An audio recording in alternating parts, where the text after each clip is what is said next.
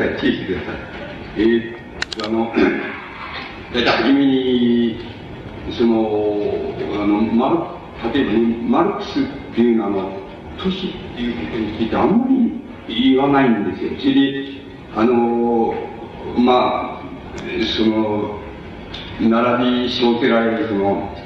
まあ、その、巨匠である、その、マックス・ウェーバーっていうのがいるんですけど、ウェーバーっていうのは盛んに都市っていうことを言うわけです。で、どうしてマルクスはその都市っていうことを言わない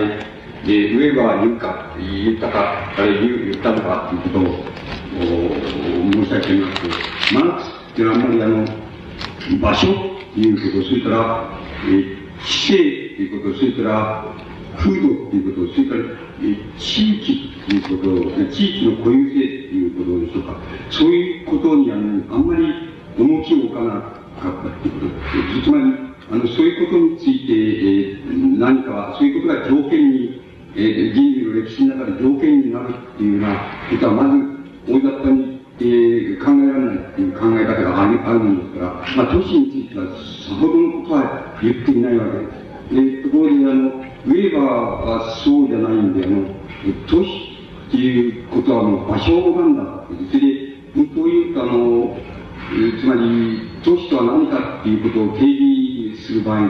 ただ一つ言えることは、その、要するに、あの、住居の大集落だっていうこと、それ以外のことは何の共通性の世界、つまり世界共通性もないんだっていうのが、あの、ウェーバーの考え方です。で、あの、ウェーバーの基本的な考え方はそうなんだけど、じゃあ、あの、もう少し、そうはそうであるとしても、それじゃあ、都市にはそれじゃあ、いくつかの類型っていうのがあるはずだと。それで、その類型は、あの、いくつか、あの、上げて、それで論じているわけです。それはもちろん、その類型としての共通、類型内では共通性があるけども、一つの類型と他の類型とは全く共通性がないって言ってぐらい、まるで違うものなわけです。で、ままず、そこのところでウェーバーが、まず第一に、その、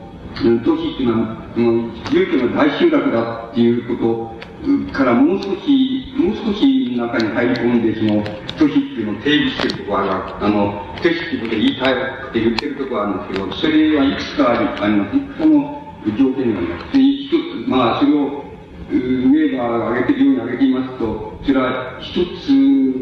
は要するに、あの、なんて言いますか、その、うん、まあ、あの、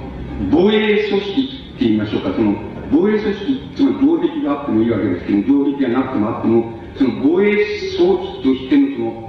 共同体であるっていうこと、それからもちろん、あの、住民の紛争についてのその、裁判権がある裁判の人があるっていうこと、で、それがもう非常に大きな、あの、都市の要因である。あとは要するにやっぱり、その住居の集落だって、その住居の集落が、あの、集落におけるその住民が、あの、農業を農業に従事しているという農業的であるというよりも、やはりあの、どちらかといえば工業的だっていう、あの、いうことが、まあ、あの、非常に大きな条件である。まあ、そのくらいの主な条件があれば、あの、都市だっていうふうに、あの、言うほかはないんだって。その他には、なかなかあの、共通点が見つからない、見つけられない、えー、というのは、あの、ウェーバーの考え方で、だから、都市っていうのを、それ以上、その、考えようとしますと、何が残るかっていうか、あの、ウェーバーに言えば、その、アジア的な都市っていうものと、西洋的な都市っていうものとの差って言いましたそれくらいがもう、最後に分けられる問題だ。ということになります。つまり、対立できる問題だと思います。で、あの、アジア的都市のその、なんて言いますか、あの、特徴って言いましょうか。あの、特徴っていうのは何かって言えば、あの、西洋的な都市にはない、要するに、あの、大行政区間のその所在地である。大行政区間の所在地であるということは、都市の、まあ、アジア的な都市の大気要件になるということ。それから、あの、もう一つ、あの、大きなその、区別する、その大きなその特徴なのが何かっていうと、あの、本当の意味でのあの都市っていうのは、アジア的なところで場所ではあの、成立してないっていうことを言ってるわけです。つまり、あの、な、何をウェーバーが言いたいかっていうと、要するに、あの、アジアにおける都市民っていうのは、えー、都会、都会人でもいいんですけど、都市民っていうのは、あの、うん、距離、強度です。つまり、あの、距離に、あのー、なんていうんですか、つまり、距離祖先の、なんて言いますか、その、墓地と言いましょうか、えー、霊、霊道と言いましょうか、その寺院と言いましょうか、その寺院というのが、あの、距離になって、それ、あの、それで、あの、そこが本当は、あの、根拠地であって、そしてそういう人間がその、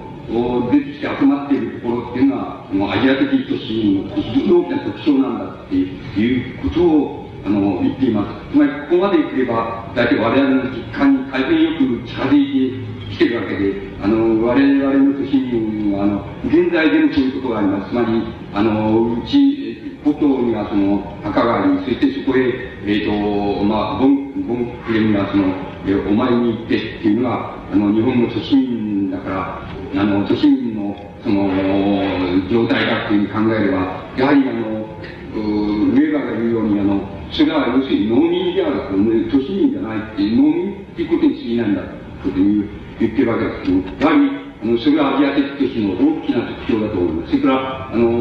大きな行政機関の所在地だっていうことも、そうだっていうふうに思います。つまり、それからもちろんそれを、あの、権力過程にその、引き伸ばして考えまして、アジア的権力の特徴は何かっていうと、あの、それぞれ権力者っていうものが、あの、何て言いますか、自分の根拠地を持っていまして、その根拠地を持ってて、いわば根拠地のその、えー、一種の象徴なしはその、代表としてその都市あのに集まってきて、そこで中央に集まってきて、そこで権力を構成する。で、あの、だから、いざとなれば、あの、自分の根拠地へ帰ってくる。つまり、郷里へ帰っていく。そういうそこには、祖先の平等がありっていうのは、あの、お寺があるのか、墓があるのかっていうことになって、すごい帰ってくるっていうのはことになってきます。あの、日本で言えば、あの、すでに引退してしまいましたけれども、あの、田中角栄っていう人が非常に決定的に、あの、それ、あの、アジア的、えー、都市、アジアアジア的都市におけるその、中央行政機関におけるその責任者っていうものは、どういうものであるかっていうことを大変よく、あの、象徴していると言います。で、まあ、もちろん、現在の中、中国とか中共におけるその政府の要人っていうのは全部そうやって、つまり田中角栄にその、兵隊を持たせたり、疲弊を持たせたようなものになって、距離を変えれば、あのー、自分の根拠地があって、それをまた、距離代表として中央に来て、それで、あのー、政権に、権力を司っているっていうのは、まあ、宗教なんかのそのあり方の典型的な、えー、ものです。だから、これを西洋的な考え、考え方におけるその、権力、国家権力っていうふうに考えて、若干、感が狂うところがあります。あの、そうでないところがあります。つまり、あの、アジア的権力が。だから根拠地を持っている。で、だからもっと極端に言えば、あの、根拠地に帰ってくれば、あの、中央、中央軍をまあ全部、あの、引き受けても、必ずバチバチ向き合い合って、それでやっちゃうっていうのは、そういう、あれを持ってると思います。だからそこが、あの、アジア的権力の非常に大きな特徴だ。それからアジア的都市の特徴っていうのも、あの、大行政官がそこにあるっていうことは、非常に大きな特徴だっていうふうに、あの、言っています。で、ところで、その、今日のその、テーマであるその、人口都市っていう概念がどこで成立するかっていうことになってくるわけです。そうすると、アジア的都市では、あの、都市の段階では、人口都市っていうのは成立しないことがわかります。人口都市っていうのは、あの、様々な考え方があり得るでしょうけれども、あの、要するに、根拠地ではないのです。つまり、根拠地でないことだけは確かなんです。で、えじゃあ何なのかっていうことになるわけですけども、僕はあの、あの、僕なんかのその都市論のその延長線で言えば、あの、二つの場所でその、あるいは二つの段階でその、あの、アジア的、あいや、あの、人口都市っていうのは可能だというふうに思います。で、どうどういう段階かというと、非常に、あの、高度西洋的な、あの、都市において可能だと思います。つまり、高度西洋的な都市においては、今、あの、申し上げました、その、ウェーバーが言ってるその都市の条件っていうのは、ほとんど全部ないわけです。もうなくなっちゃってるわけなんです。つまり、都市は決しても住民の大集落がありません。つまり、住民がどんどんどんどん、あの、都市から、あの、退却してと言いましょうか、退却して、都市周辺、あるいは周周辺衛星都市と言いましょうか、そういうところに、あの、都市の住民の集落が移りつつあります。で、都市の中にあるのは決して住民の集落じゃないんです。それで、あの、そういうことが一つ、もう、もう、あの、重要な要素だと思います。ここだってそうじゃないです。ここは、え多分僕はよくは知りませんけど、軍手かなんかの工場があったで、つまり、こ製造工場が、あの、退却した後を、あの、政府が勝手するこの、えー、というのを作ったというふうに、僕はそういうあの、あれを理解していますけども、あの、それは、つまり、どうしてかって言いますと、あの、あの、現在の日本の段階でも、もちろん西洋的な都市の段階でも全部そうなんですけれども、製造業っていうのは、あの、製造業っていうのは、実は、あの、過半数をもう占めなくなっちゃってるわけです。で、皆さんの頭の中には、まだあの、農、村があって、それで製造、工業っていうのは全部製造業、建設業が、あの、大分だって、それ、え、っていう映像、あの、概念を持っておられるかもしれないけど、それは全然違います。で、現在、まあ、簡単な比率で申し上げますと、あの、農村は、あの、3分の1です。それから製造業も3分の1です。あの、あの、3分の1っていう、あの、農村3分の1とすれば3分の2です。そして、あの、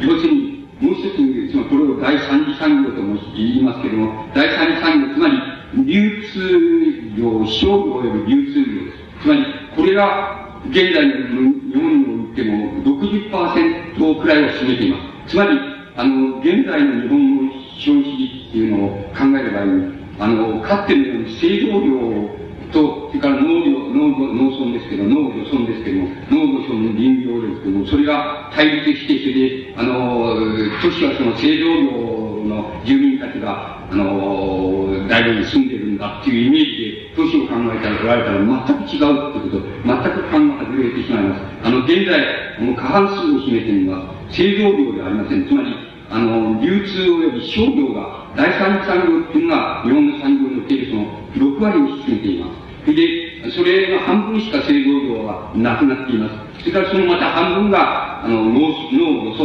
林業です。つまり、自然を相手にする産業っていうのは、その3分の1になりつつあります。で、この、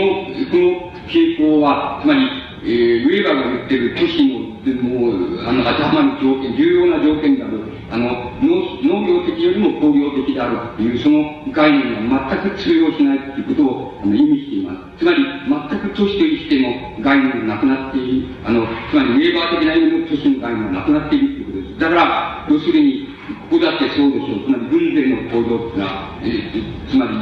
えー、そのどうしたか知りませんけど、撤退したんだろうと思います。その後だと思いますけど、つまり、あの、銀行都市が可能なのは、そういう非常に行動、行動資本主義と言いましょうか。つまり、あの、第三次産業がすでに、あの、産業の主体を占めているって、えー、農業は、まずまず水防に向かいつつあ、3分の1以下だって、水防に向かいつつあ、もっと、もっとトレースしていくっていうのは、そういう傾向にあって。で、あの、第三次産業、流通及び商業って言いましょうか。あの、それが、あの、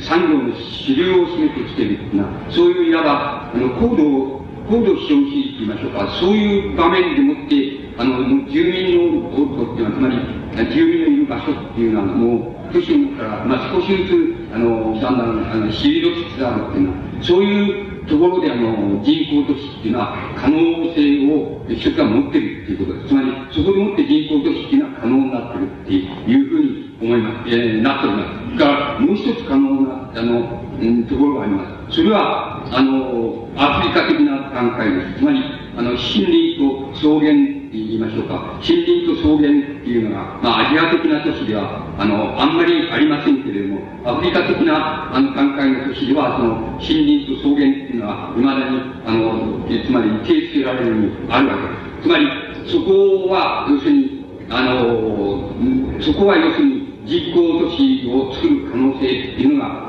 ある、あの、作ろうと思うならば作る可能性があるところです。で、あのこれを人工都市を作るっていう、あの、可能性をもし、アフリカ的段階で、あの、踏まないとすれば、つまりそういう考えを取らないとすれば、必ず、あの、この、えー、なんて言いますか、えっ、ー、と、うん、森林と草原、あるいはもっと確保して入れてもいいわけですけど、砂漠とか、あの、入れてもいいわけですけど、砂漠とか、海とか海原ですね、海とかいうに入れても同じことなんですけども、あの、そういうところを必ず、あの、人工都市を作るっていう発想がなければ、住民及び政府になければ、それは必ず次の段階、つまりアジア的段階に移っていくに決まっています。何らかの意味でこの、あの、自然産業に使おうっていう考え方を取るか、つまり、えー、農耕、えー、農耕先地帯に使おうという考え方を取るか、あの、漁村、あの、漁業とかなんか、そういうものに使おうっていう、あの、そういう、あの、草原を開拓して、開墾して、えー、その農業とか、えー、その他のその、うん、自然産業ですけども、自然産業に、あのー、変えようっていうそういう発想を、まあ、あの、取るに決まっているわけです。人間っていうのはそういうふうに取るに決まっていると僕は思います。で、あのー、もしそういう発想を取らないで、あの、ここに、この草原及び森林に、あの、理想的なあの人口都市っていうのを作ろうというふうにアフリカ、えー、的段階にあるその諸権力及びその住民がそういうふうに考えたとすればそこでは人口都市が可能です。ですから僕の考えはその、えー、人口都市が可能なのは高度、高度の資本主義段階、つまり製造業がすでにあの、なんか流通量によりも下位にあるって言いましょうか、少なくなっちゃって、少なくとも過半数をあの占めることがなくなっちゃってるような、あの、高度な資本主義国家、そうじゃなくて、あの、アフリカ的段階の、未だ、あの、草原と森林、あるいは海原と、その、なんて言いますか、その、あの、まあ、砂漠でですか、そういうところがあんまり手つけられてないっていうのは、そういうところでならば、の、人口都市っていうのは可能だっていうふうに思います。つまり、あの、その二つの場所で可能なんであって、あの、アジア的都市の段階でも、その、かつての固定的な、西洋的な都市の考え方、あの、段階でも、つまり、あの、ウェーバーが言うその都市の定義で言ってるような、そういう段階では、すでにもう人口都市のあの成立の可能性っていうのはない、ないっていうことが、あの、言えると思います。つまり、そこで、そのアジア的都市、あのいや、その、こう、高度標識的な、そういう場所と、その都市と、それから、あのー、その、なんて、アフリカ的段階の、お草原、ないし砂漠ないし海原ないし森林っていうもののところに、その、なんて言いますか、人工都市が可能だっていう場合の、それじゃあの、人工都市って、まあ、その前にちょっと申し上げたいのは、つまり、あの、つまり、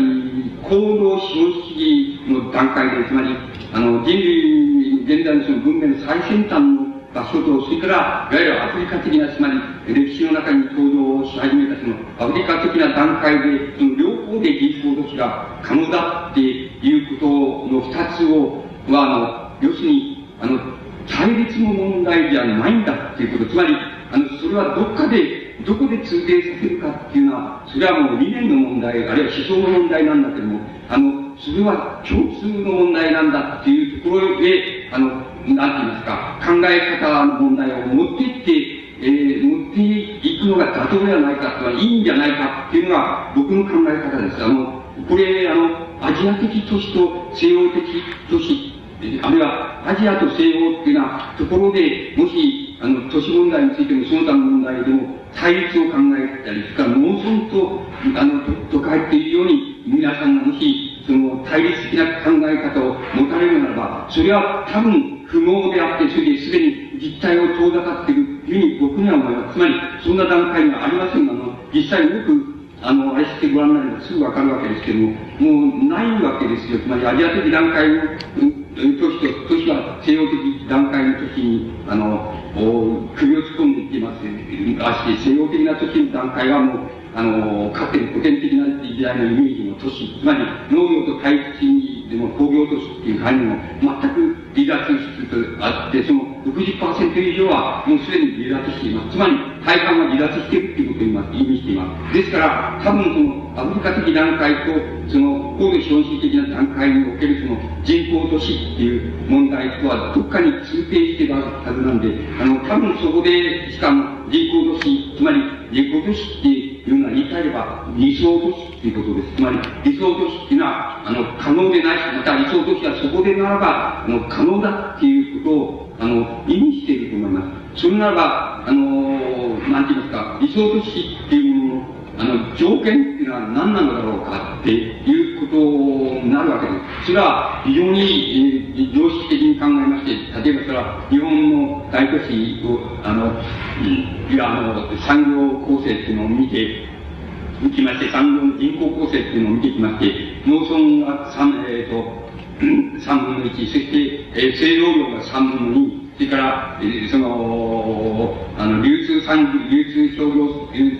ていうものが、あの、要するに1っていうふうな割合するのに、3分の1、3分の1、3分の1とこういうふうに軽減するように大体によって、えー、そこを下がっていくっていうのは、そういう、その、日本のその、えー、なんて言いますか、工事産業のその、なんて言いますか、その、イメージでいきますと、あの、理想の人口都市っていうのは、どういうふうに作られるかっていうのは、常識的に考えればですよ、常識的に考えれば、非常に単純なわけで、要するに、農業、農業分子3分の1、それから、あの、製造業分子分子3分の2、それから、あの、流通産業分子、あの、が1、っていう、あの、あるいはもう逆に、えー、6、えー、あ、その、三、例えば9ですか、9、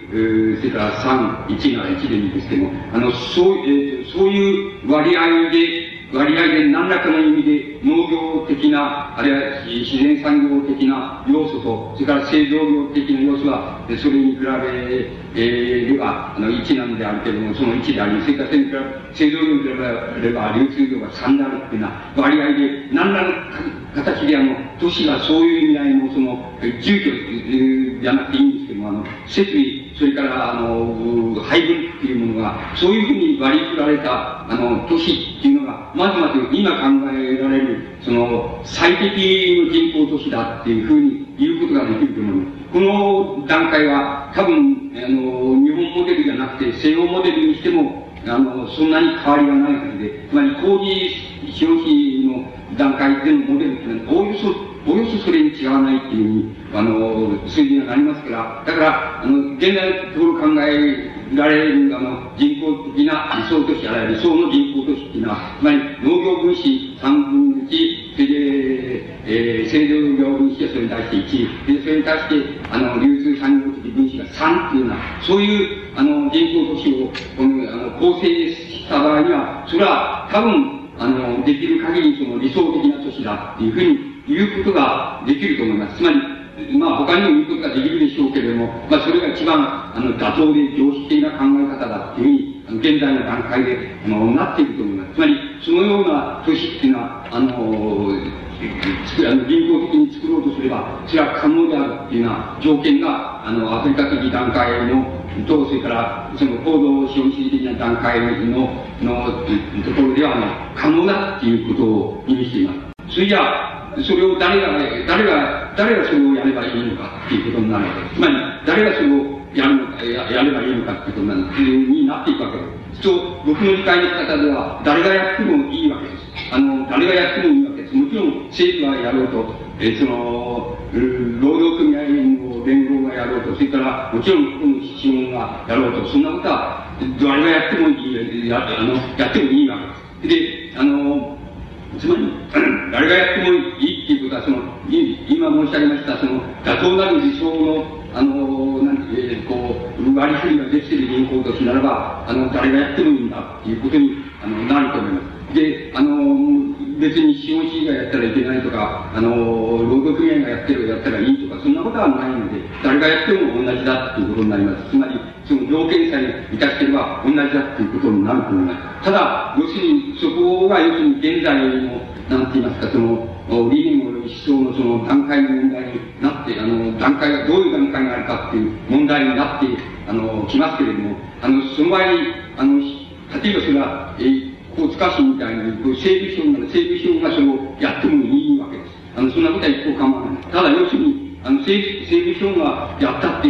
あの、何省がやってもいいんだけど、それが要するに、あの、整備資本っていう、その、なんて言いますか、整備資本っていう理念って言いましょうか。それを離脱しきればいいわけです。つまりそれを出し切ればいいわけです。つまり、あの、この銀行都市の内部では、あの、やったのは整備資本だけど、その、この内部では整備資本っていうのを言うことは、何にもない、何らの意味もない。意味があったとしても、あの、一流通産業だって言って、他の流通産業と同じだっていう、同じで何らの特権もないし、何もないし、えどういうあれもないっていう、そういうことでなったらそれはそれでいいわけなんだけども、あの、整備資本ということが、その、やったという意味は、だけは、あの、離脱してなければ、いけないんだろうなと思います。つまり、そうであったらば、あの、この人工都市自体が、あの、一種の、現在に出る10日の、10日の都市になってしまいます。あの、なってしまいます。これは、あの、逆に、あの、労働組合の連合が、その、なんて言いますか、その、労働金庫の金、どうせ誤ってんだから、これでもってどっかに作ろうじゃないかっていうふうに考えたって、それはいいわけです。それはもう、まあいいわけなんです。それで、あの、いいわけなんですけども、あの、ただし出来上がったら、あの、これは、この、この時は労働者のものだぞとか、労働者だけしか済ませないぞとかいうことは言わないことで、つまり、そういう意味で、あの、この労働者っていう理念を脱却してないか、離脱してなければ、それは全く理想としては意味がないっていうことなわけになります。これは誰がやっても地方、地方自治体が、あの、自治体の、えー、予算を持ってその人口都市を作るっていうふうに考えたとしても、それは大いにやったらいいんだけども、あの、これは要するに、えー、何、何々、えー、市民じゃなければ、その尼崎市に本籍がないやつが、この人口都市が、その、住めねえとかっていうような、そういう規制を設けたり、何らかの意味で、その地方自治体的な、あの、色合いっていうのを、その、表面に押し出すようにしたら、その、その人口としてはやっぱり、な、なんだっていうことになってしまうわけです。つまり、なん、なんだ、その、天崎の延長かとか、その、なんつう、塚口の延長かとかっていうことになってしまうわけです。つまり、そうじゃなくて、誰が出してもいいけど、しかし、一旦できてしまった人口都市っていうのは、あの、じ、自分のその、その、なんていうんですか、作ったところのその、なんて言いますか、党派って言いましょうか、その理念って言いますか、それを離脱してなければ意味がないことになります。で、それがなければ理想にはなりませんし、意味がないことになります。つまり、あの、しかし、もしそれが可能ならば、それは誰がいい、国でもいいわけ、国家でもいいわけで、国家が作ったんだけど、別に政府、あの、政府の機関に、その政府のあの、機関にいる人だけしか住めないとか、そうじゃなければ、その、政府に住めるような文句ばっかり言ってるやつには住まわせないとか、そういうことでは、もうそれは問題にならないわけで、あの、理想の人口都市にも何ともないわけです。それで、政府が作ったっていいけども、政治的イデオロギーっていうのは、まあ全部、理念というのは全部そこから、そこは離脱してなければ、あの、人口都市が、理想の人口都市にはならないわけです。つまり、あの、そこのところで最後に、つまり、やっぱり問われてしまうことは、あらゆる面でその問われている、現在問われていることと全部同じになります。つまり、あの、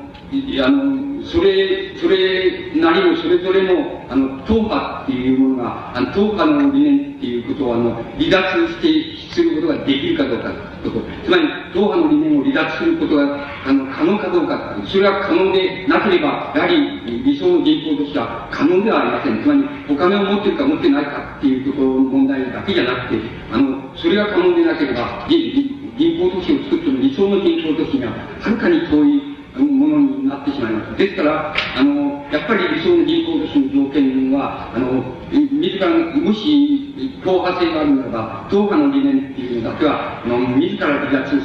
してるっていうのは、そういうことになり得てなければ、あの、もう問題にならないっていうことになります。それはもう、現在のその理念の問題のその全ての場面に全部、その通用することです。全部そうです。あの、全部そうだと思います。つまり、あの、これを離脱してない、あの、場所で、その、流通できるその理念っていうのは多分、あの、本格的に言えば、えー、現在はすでにないのであって、ですから、あの、全部その理念の問題はそこに、あの、集約してきます。あの、都市の問題も、必ずそこのところに、あの、集約してきてしまいます。つまり、そこのところをどうすることができるかっていうことが、あの、非常に大きな、あの、問題に、あの、なってきます。それで、あの、それはもう現在のとてもとても、あの、可能性がある、あの、場所じゃないんですけども、しかし、僕らがその、もし、あの、人口都市っていうものを、あの、構想の中に、イメージの中に入れるならば、あの、先ほど言いました、その、理想の人口都市の条件が少なくとも一般のでしたらどうだっていうこと、えー、と、ついは、あの、叶えられてるっていうことと、それから、その、理念というものは、党派的である理念というのは、離脱できているということ、つまり、その二つのことが、あの、もう、もう完全にあの必須条件だっていうふうに思われるわけです。つまり、あの、それがなければ、あの、人口都市っていうのは可能でないだろうっていうふうに、あの、思われます。つまり、この離脱するっていうことは、大変、あの、めんどくさいわけですけど、あの、しかしこれは、あの、イメージとしては、非常につかん、あの、捕まえられる、捕まえられやすいイメージです。つまりそれは、一般的に我々はその、えー、この、なんて言いますか、自分の、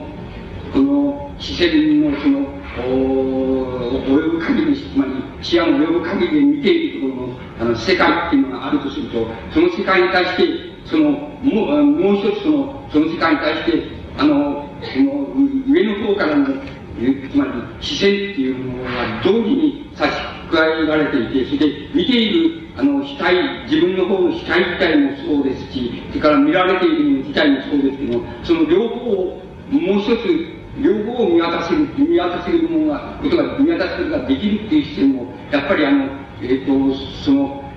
それぞれの場所が、なんて言いますか、獲得できるかどうかっていうことに、あの、かかっている、イメージとしてはかかっているというような、つまり、それができるならば、多分、あの、その、党派の、それぞれの人間が、現在のところ、その、それぞれの党派の場所にいるように仕方がないわけです。それぞれの社会の、それぞれの場所にいるように仕方がないわけですけども、それでその場所でもってこの世界を見ているという仕方がないわけですけども、しかしそれにもかかわらず、その、あの、視線を、やっぱりそ、その自分の固有の場所からその離脱させることができているっていうことが可能なためには、もう一つ、その上からの視線でもって、その見ている自分も含めて、見られている対象も含めて、なんかそれらを包括する視線っていうものを、あの、同時に自分が獲得できるかどうかっていうことがかかって一つ、その理念の問題として存在してくるように思います。つまり、そこの問題が可能だったらば、あの、多分、あの、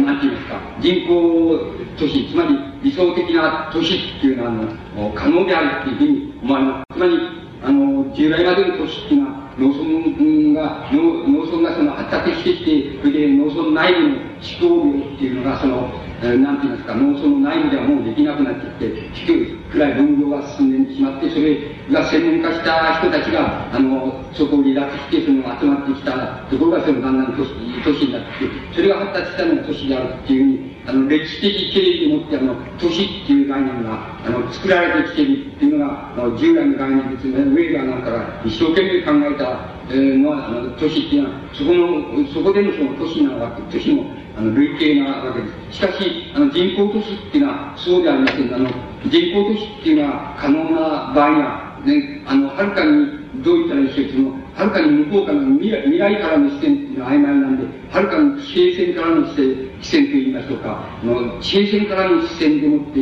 あの光線でもってちゃんと現在が照らし出されているっていうのは、そういう場所から放送することができる、あの、都市っていう、あの、いわば、いわば、我々が描きうるその理想の人口都市であるわけなんです。だから、あの、それは、あの、歴史を言ってみれば、そこのところで、あの、一種めくり返すと言いましょうか、その、逆転するっていう意味合いも、あの、そこに含まれています。で、あの、歴史が形成してきた、あの、理念の形成の仕方、あるいは理念の、あの、総合の仕方っていうのをまた、そこで逆転されるっていうのは、逆転されるっていうのは、そういう視線がどうしても、あの、理想の人口都市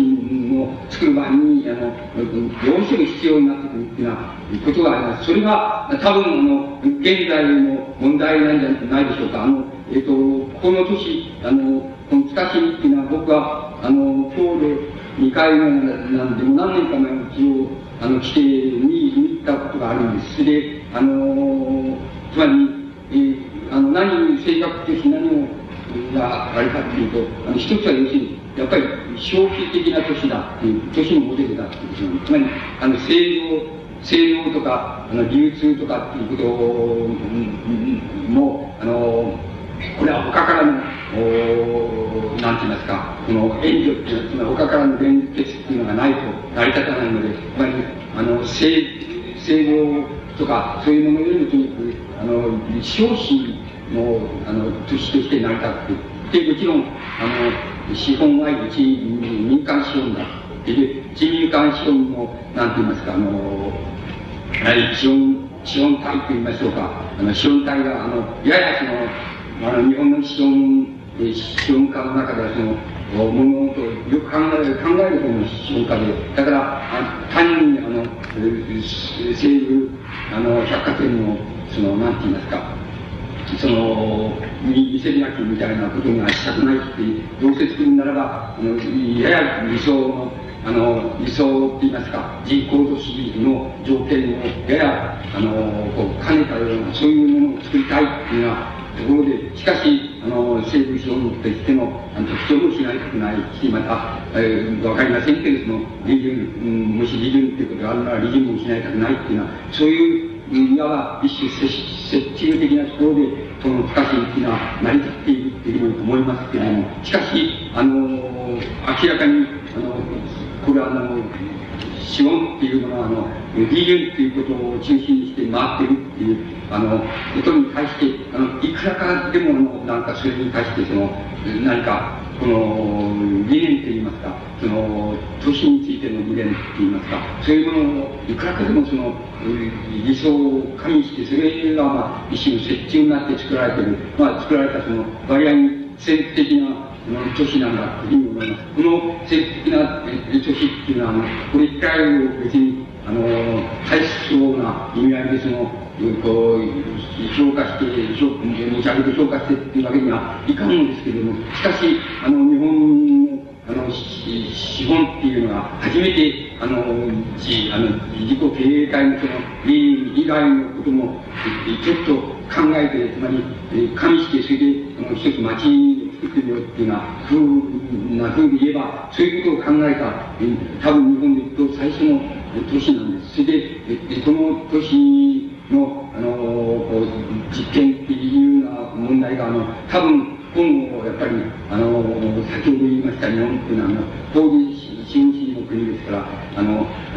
住民のことはどんどん、あの、住民の住む場所っていうのは、どんどんその、あの、都市からこの外れていくわけですけども、あの、都市の内部はまた、あの、その、先ほど言いました、あの現在におけるその、まあ、一般的に常識的に言ってその理想の条件というのを兼ね備えたあの都市をあのその中にあの包括人口都市を包括することができるっていうような場所っていうような可能性があのあるわけであのそこで例えばどんどんその人口都市の問題が理想化に近づいていくっていうことは大変あのこれから、まあ、あり得ることになるし、また、あの興味深いところだというふうに思います。これは、あの皆さんが、あの、現在のその世界、世界史を見渡しまして、それでやっぱりアフリカ的な段階の、あの、ある、あの、都市、あれは、あの、ところ、場所っていう地域っていうようなところでは、やっぱり人口都市の可能性っていうのがあるわけで、もちろん日本の中、日本の中にも、あの、もちろんそういうことがあります。で、だけ森林地帯があるわけですし、あの、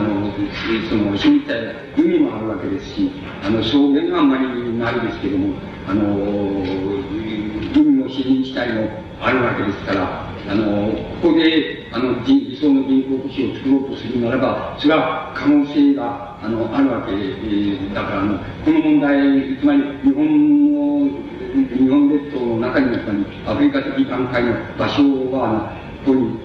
小さく狭く限定すれば、あの、いくらでもあるわけです。だから、そこでも、あの、人口としてはまた可能だし、世界的に見てもアフリカ的段階、地域及び段階では、あの、人口都市、しかも理想的な人口都市の、あの、可能性っていうのは、あの、あるわけです。で、もし、あの、都市が空洞化する、あ、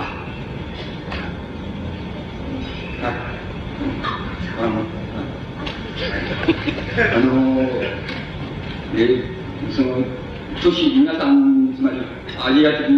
都市と、それから、あの、農村とのその対立っていう観点からし考えますと、その、都市は現在、大都市は全部東京が発展して、どんどん空洞化していくんだっていう、いかにも、もう、なんか、滅びて入ってっていうふうに、あの、なっていくみたいなふうなイメージで、いうかんあの考えられたりしますけど、それはある意味では、あの、大変、銀行と理想の銀行都市を作るのには大変あのいいチャンスであってあのいいチャンスなんていくらでも人間っていうのはそれをやれるわけですただお金は持ってないだけでつまりあの個人お金を持ってないだけでつまり我々はあのお金を持ってないわけです。でだからお金を持ってる人がそれをやるならばあるいは国家がやるとか調理したいがやるとかあの大資本がやるとかっていうのはそれは大いに歓迎すべきであって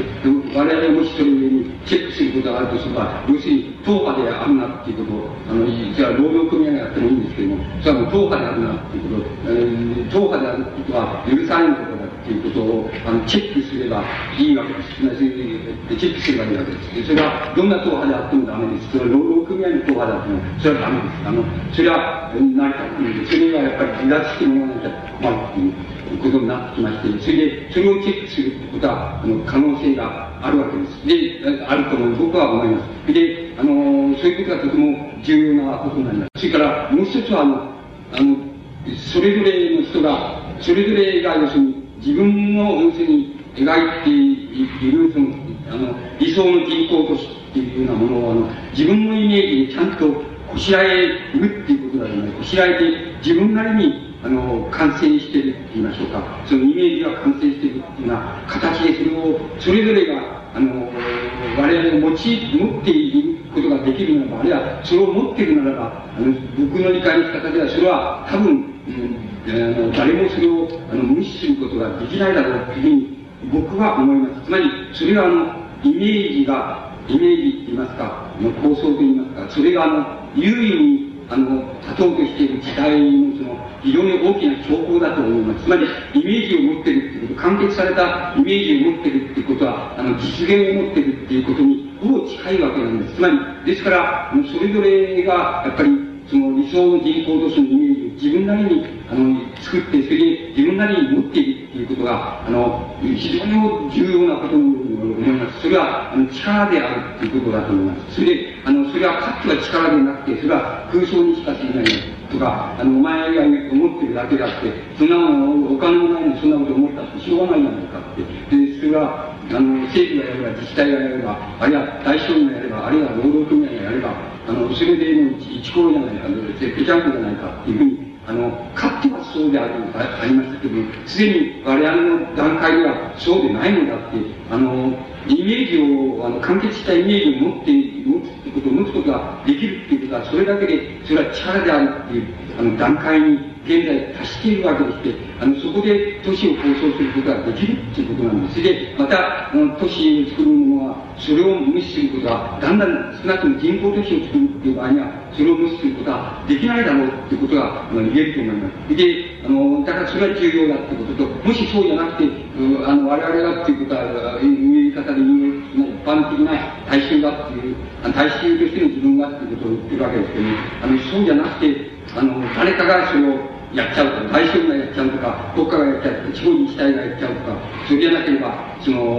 労働組合連合がやっちゃうとかっていうんだったら、それやってくださいっていうことなだけだってやってください。ただし、要するに、あんたたちの医療がを、あの人口、理想の人口都市の中で、その、こう、その、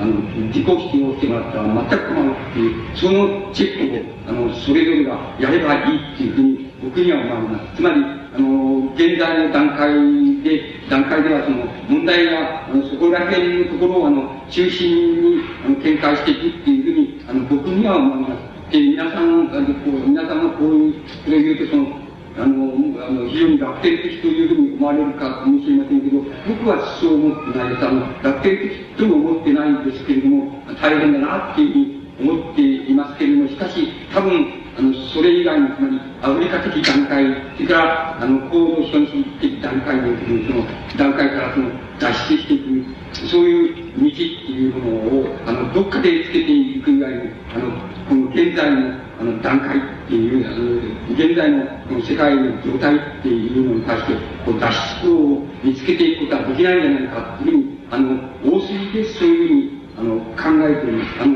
その問題は、あの、この人口都市の問題でも、もう歴然として現れてきているというのが、あの、僕らの考え方です。それで、あの、せっかくこの、難しいような、あの、なんてもないと思えばなんでもないボタボタな、あの、つまり、ディズニーランドと同じようなものがこう、できてるって、あの、日常になってくると、えー、あの、家族連れで遊びに来たりとかっていうのは、なんでもないところを、で、なんでもないところだっていうふうに言えば言えるんですけれど、言えるかもしれませんですけども、あの、本当は、あの、こう手がつけられたその理念っていうのは、あの、これは相当、あの、増えしていきますと、大きな問題を絡んでいるので、せっかく、あの、この場所でこういう催しがされたので、あの、僕は、あの、そのことを、だけあの考えれば、この人口都市っていうのは、あの、いくらでも、あの大きな理念っていう、あの、大きなその考え方っていうものを貫入るんだっていう問題は、あの、皆さんに、あの、お話ししたいと思ったものですから、まず、あの、そこら辺のところで、あの、始めてみたしたいです。あの、一応これで、あの、終わらせていただきま。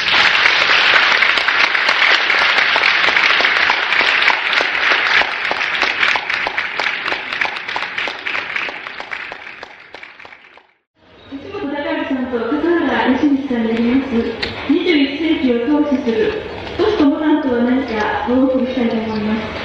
笠原さんは京都精華大学の学長で中級思想地を教えていらっしゃいますまた吉本さんの古くからの友人でもいらっしゃいますではよろしくお願いいたします、えー、こんにちは、えー、今あの吉本さんのお話を伺いまして、えー、与えられたテーマがあるんですけども今の吉本さんのお話に関して若干質問をさせていただいて、それから与えられたテーマについてお話し合いをしたいというふうに思っております。で先ほど人口都市論を展開していただいたわけですけれども、あのー、人口って言いますと、その、ある意味では反対の概念として自然っていう言葉があるわけですね。自然という概念があるわけですけれども、その人口都市の中でですね、自然っていうのはどのように位置づけられるか、考えられるかっていうことについて、吉本さんはどのようにお考えになってるか。まあ、あの、通俗的な意味で、え、人口都市もいいけれども、自然が失われるのは嫌だとか、緑がいいとか、花が欲しいとかいうような素朴な願いっていうのは大変あるわけですけれども、まあ、それも人口都市に生まれるんだろうと思うんですけれども、もう少し理念的にですね、人口と自然っていうのはどのようにお考えになってるかっていうことをちょっと伺いたいというふうに思います。あの先ほど申し上げましたのは、人口っていうのは、歴史的都市っていう、歴史的っていうことと逆なもんだっていう意味合いで、あの人口っていうのを申し上げたんですけど、今、笠原さんのあの自然と人口という意味合いで、えどういう人口っていうのを考えられるかっていうのは、あのお問い合わせなので、その、あの、僕の基本的な理念を申し上げますと、あの、僕は要するに、あの、エコロギストじゃないですから、あの、要するに、あの、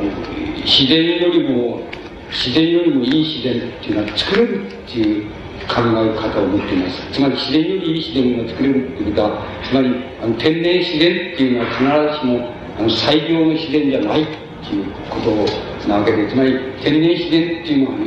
逆違う言い方をすれば無意識の自然だっていうふうに思っています。無意識に歴史が、歴史文明が発達した時に残されて、残っているのが今の、あの、天然自然なので、それは、あの、言ってみれば偶然、偶然と必然のその、悩ませられたその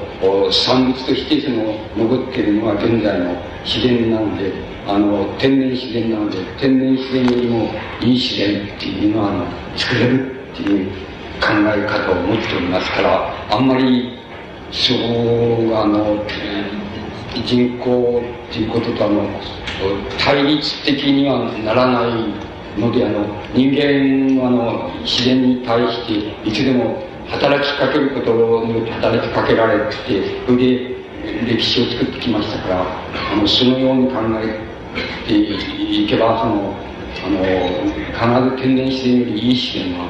作れるし、可能だっていうふうに僕は思っています。その、だから、あんまり対立的で、あの、考えていないんですけど。あの、天然よりもいい自然というふうにおっしゃいましたけれども、はあ、具体的にと言いますか、もう少し具体具体的にはどういうことを意味しているあの、いや、非常に簡単で、分かりやすい例が一番分かりやすいっていいんですけど、例えば、あの、いつぞやその、なんかテレビ見たらすぐ出てきたんですけども、高知の方でその、なんていうんですか、ウミガメがこの、あの、砂浜に産卵に来るんですね。そして産卵に来て産卵して海へ帰っていくわけですけども、その、そのうち、そういうには、浜辺を、あの、掘ってそこに、あの、卵をいっぱい産んで、それで、それを埋めて、それで、親ガメが海へまた帰っていくわけですけども、帰っていってどっかで死ぬわけですけど、それで死ぬわけです。それで、その、今度は、えその卵が帰って、それであの、階段を歩いて、それで海の中にこう、えこの、行くわけですけれども、あの、えその行く部分が、この、黙黙ってほっとけば、えっ、ー、と、数パーセントから数十パーセントが、あの、えー、黙ってほっとくと、あの、海に帰って、あの、孵化して海に帰ってくるんですが、あとは鳥に食われたり、あの、一人に死んじゃったりとか、あの、砂浜の途中で、あの、階段までたどり着けないで倒れちゃってるみたいな、そういうあれなんですけど、その、えー、その高知の小学校の生徒が、あの、その、ウミガメが夜産卵して帰ってくるのを見てまして、それで、そこの場所を翌日、その、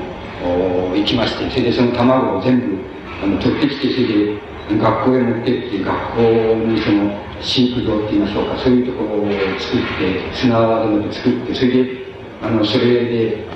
あの、孵化、あの、世話をしましてですね、人工的に世話をしまして、孵化させると、させて、それで海へ離してやるわけです、そうすると、大体70%ぐらい、あの、生きていきますかね、あの、孵化したら海に帰っていく。でつまり、あの、それも一種の、つまり天然よりもいい自然っていうのは作れるんだっていうことの非常に簡単な例のように思うんですけども、つまり、あの、黙っておけば、要するに、あの、数パーセントから数十パーセントなんだけども、あの、そういうやって、とあの、産んでいった卵をちゃんと子供たちが世話して、それで返してやると、7、80%を、あの、返せるっていう、そういうのをテレビでやってましたけど、それは最も簡単なの、天然よりもいい自然っていうのを作れるっていうことね、簡単な例のように思いますけどね。あの、い、今おっしゃったこと、例えば植物で申しますとね、はい、あの、原生林だけではなくてですね、人、あ人工的に植林したですね、山が随分日本にあるわけですけれども、はい、その植林をした、あの、山っていうのは、これは、吉本さんの概念ではやはり人工的な自然ということになるんでしょうか。はい。あのそうだと思います。ただ要するにその時にあの採業の植林をしているかどうかっていうのはおのずから別にだと思います。それからあの現在の植物学がはもうすでにそこまでちゃんと分かってると思います。つまりあの、えー、かかるその自然条件の山のところで例えばその、杉林が、杉林がああるその山に、山に植林する、植林する場合には何の木がいいのかっていうようなことはもう植物学でもう歴然と分かってると思う。だから、そう、そう、その歴然と分かってる、つまり何の木が、周りに杉の木があって、こういう地理条件だったらば、あの、何の木がいいいいっていうのは分かってるんだけど、その木を植えている、実際に植林の時植えているかどうかっていうのはまた全然別だという。でも、あの、それは分かってることだと思う。つまり、あの、それ植物学が達成している、えー、あの、最高の水準でもってそれを、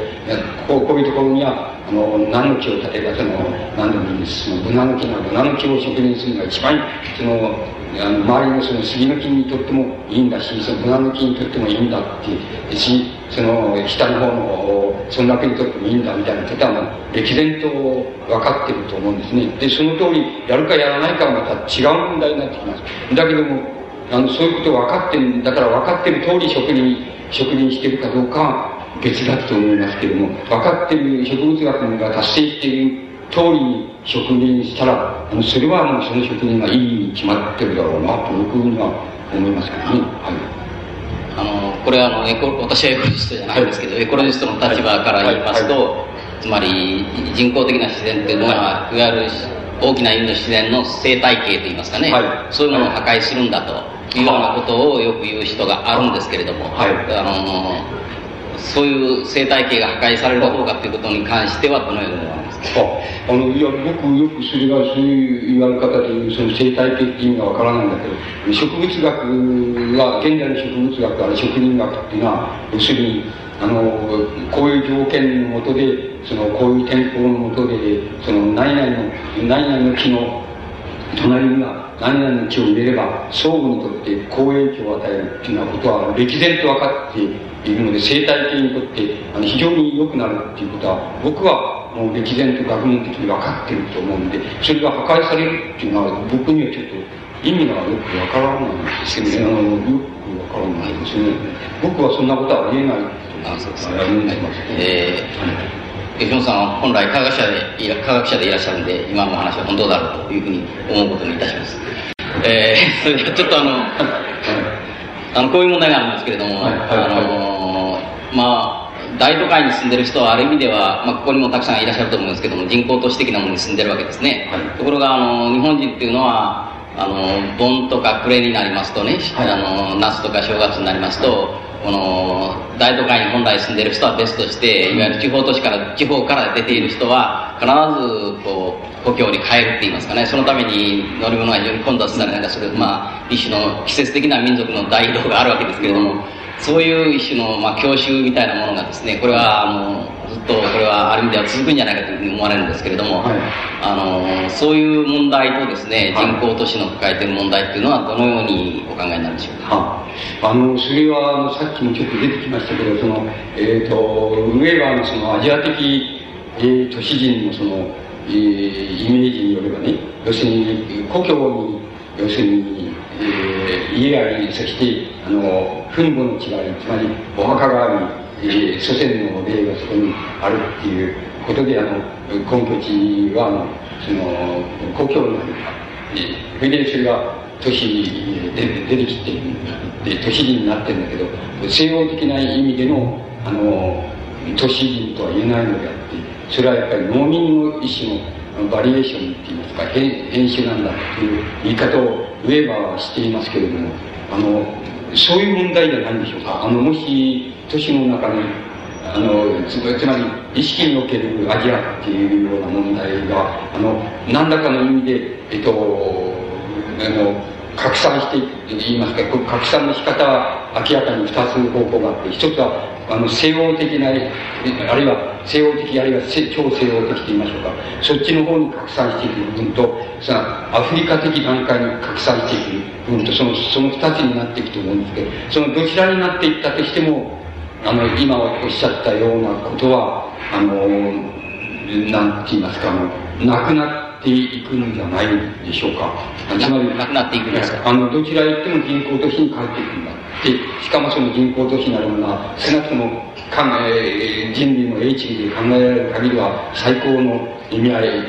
の、その、自然をその中に包括しているって言いましょうかね。そういうところだから、あんまり別段どっかへ帰ることもないでしょうっていうふうなことになるのではないでしょうか。あの、はい。だから、つまりアジア的なもんじゃないでしょうか。つまり、あの、休みになってくる。えー、あの、競技会話、お盆、お盆、正月に会話というのは、割合アジア的風習になる。あの、なかなかアジア的なものを抜けないで、別に困ってるわけじゃないんですけども、うん、そうですが、やっぱりあの時間の問題っていうような感じがするんですけどね、人口都市が、吉野さんの言われる人口都市が増えていくとですね、あのだんだん変わってくると。そうすると今は故郷へ帰り墓参りをするのがだんだんこうなくなっていって、えー、かなりの時間を経つとそういうものがある意味ではなくなって、えー、日本人はアジア的民族から脱却するというか、いうような感じですけども、そういうことでしょうか。そうだと思います。あの脱却するのがあのこれ脱却するのが、えー、倫理的にいいか悪いかあるいは脱却しないのがいいか悪いかってあのいうあの問題より先に僕はあの脱却していくっていうのが多分あのなんて言いますかその無意識のその必然なんじゃないかなっていうふうに思うんですよねだからそれをそれに対してあの無意識の必然っていうのに対してあのもし人間がその英知でもって知恵でもってあのあのいこう違う意味をそのそれに加えられるとすればそれはあのやっぱり一方ではその天然理想的な人口都市っていうのを実現することだしその中で理想的なパーセンテージであのその中に農農村っていいますか農業っていうのを包括するみたいな形を取らざるを得ないわけですしまたあの三人職人三人っていうのは森林っていうようなものの理想的な森林っていうのをその中に包括するみたいなそういう形をどうしても取らざるを得ないしまたもし人間が意志を加えるならばそういうふうな形にそれを加えるより他にないわけですから多分あのそれが一つの課題になるんじゃないかなっていうふうに僕は思いますけどね。あのうんつまりあのあの自然あの自然保護っていう観点っていうのがありますよね。自然を守れっていう観点っていうのがあるわけですでしてあのあるわけです。それであのそれはあの大変結構なこれじゃないですかっていうふうになるんだけでなりますけれどもそのなんて言いますかね文あの文明あるいは世界史って言いましょうか文明史の課題には多分ならないでしょうっていうふうに僕は思ってますけどね。的にあの歴史のなんて言いますかあの理想っていうのをあの先取りすることが可能だっていうふうに思ってますけどね。あのアフリカ的段階が可能つまり草原と森林とあの海と言いましょうか砂漠とっていうそれを持っているところっていうのはあの人工的な都市を作ってそれがあの歴史にとってあの最良の条件だっていうそういう人工都市をあの作るっていう可能性があるっていうふうに考えます。あのしかしアジア的な都市あるいは地域っていうのは多分西洋的なあの場所あるいは地域にあの突入していく以外に方法がないもう救いようがないって言いましょうか。方法がないんじゃないかなっていうふうにだから